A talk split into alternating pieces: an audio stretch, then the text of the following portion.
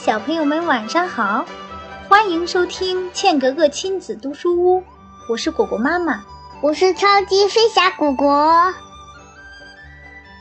今天是我国的传统节日，什么节日呀？元宵节。对，那我们今天一起阅读元宵节的故事，好不好？好。元宵节的故事，思南改编。厉国仪绘画。现在开始喽。好嘞。东方朔是我国古代汉武帝时期的官员，他很有学问，头脑也非常灵活。有一年腊月，东方朔在御花园里游玩，发现一个宫女正在井边伤心的哭。东方朔赶紧跑过去。问他为什么这么难过？这个宫女叫元宵，她来到皇宫好几年了，非常思念家人，但又不能回家，真觉得生不如死。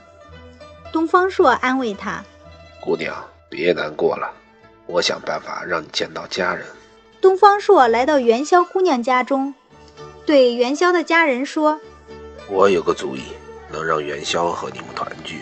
他仔细吩咐元宵的妹妹，告诉他应该怎么做。随后，东方朔打扮成一个算命先生，来到街头。我夜观天象，京城要有一场大火灾。老百姓纷纷求他化解灾难。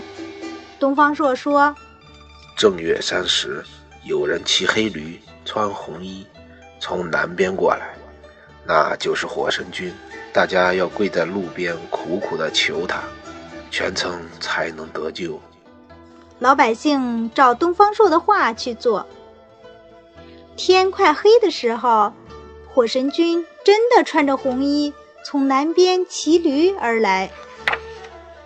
大家跪在路边向火神君求情。火神君扔下一封信，说。火烧京城是玉皇大帝的旨意，你们把这封信送到皇宫，交给皇帝，或许能免去这场灾难。有人拾起信，连夜送进了皇宫。信上写着：“正月十六，火烧皇宫，想要消灾，汤圆花灯。”皇帝不明白是怎么回事，请来东方朔给他出主意。东方朔听了事情经过，对皇帝说：“听说火神君爱吃汤圆，正月十五那天，多让百姓做汤圆，扎花灯，求玉皇大帝和火神君不要降灾。”皇帝听了，立刻让人传令，不管宫里宫外。大家都要多做汤圆儿，多扎花灯。元宵姑娘是做汤圆的能手，东方朔嘱咐她，让她扎一盏大大的花灯，写上自己的名字，字要写的大大的，让人一眼看得见。正月十五这天，皇帝用元宵姑娘做的汤圆儿供在火神君的画像前。求神仙保佑百姓平安。到了晚上，全城百姓都上街看花灯。元宵提着自己扎的花灯，也走在人群里。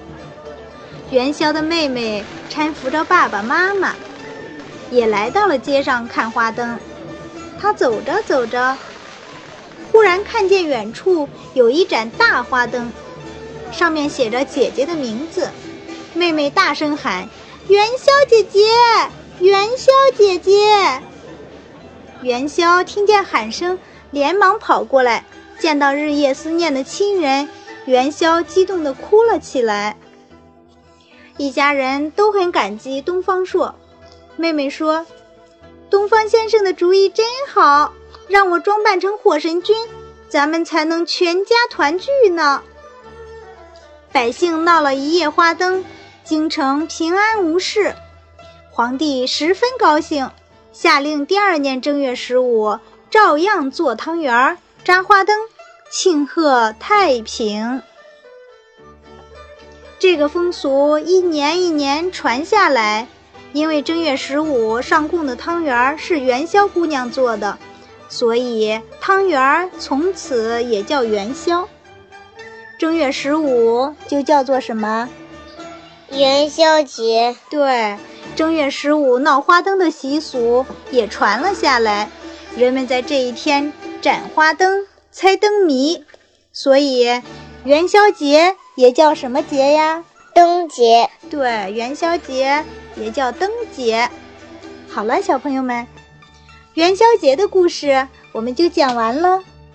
我和爸爸妈妈。祝所有的大朋友、小朋友元宵节快乐！